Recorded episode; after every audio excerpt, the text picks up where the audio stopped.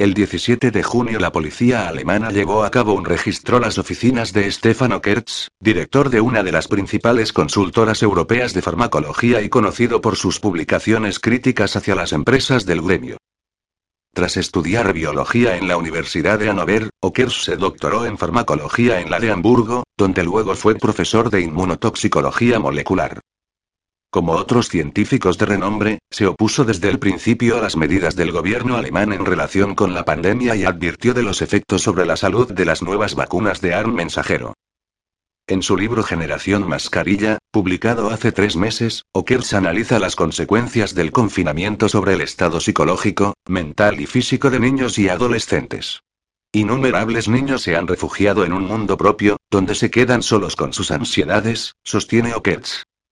El libro no le ha debido gustar a la policía alemana, que ha tratado de poner remedio a su difusión, al tiempo que avisa a otros críticos de la pandemia, las restricciones y las vacunas.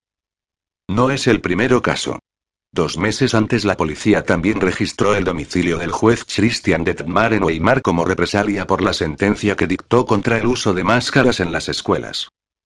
Para proteger a la infancia, el juez anuló la imposición mascarillas, la realización de pruebas de coronavirus y el mantenimiento de la distancia social en dos escuelas de Weimar y exigió que las clases fueran presenciales. Como represalia, la policía registró el juzgado y las viviendas particulares del juez, primero en abril y luego en junio. En una auténtica caza de brujas, el juez de Tamar está procesado por alterar el curso de la justicia, un atentado que carece de precedentes en la Unión Europea. Luego el fiscal de Erfurt ordenó a la policía nuevos registros contra ocho personas, la mayoría de las cuales declararon como peritos en el juicio que condujo a la sentencia de Detmar.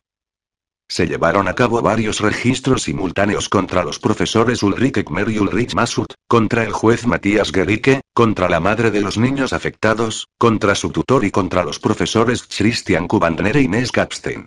La policía se incautó los móviles, ordenadores y numerosos documentos, incluida la correspondencia privada y el original de un expediente judicial. Las incautaciones indican que hay abiertos expedientes judicial contra todos ellos.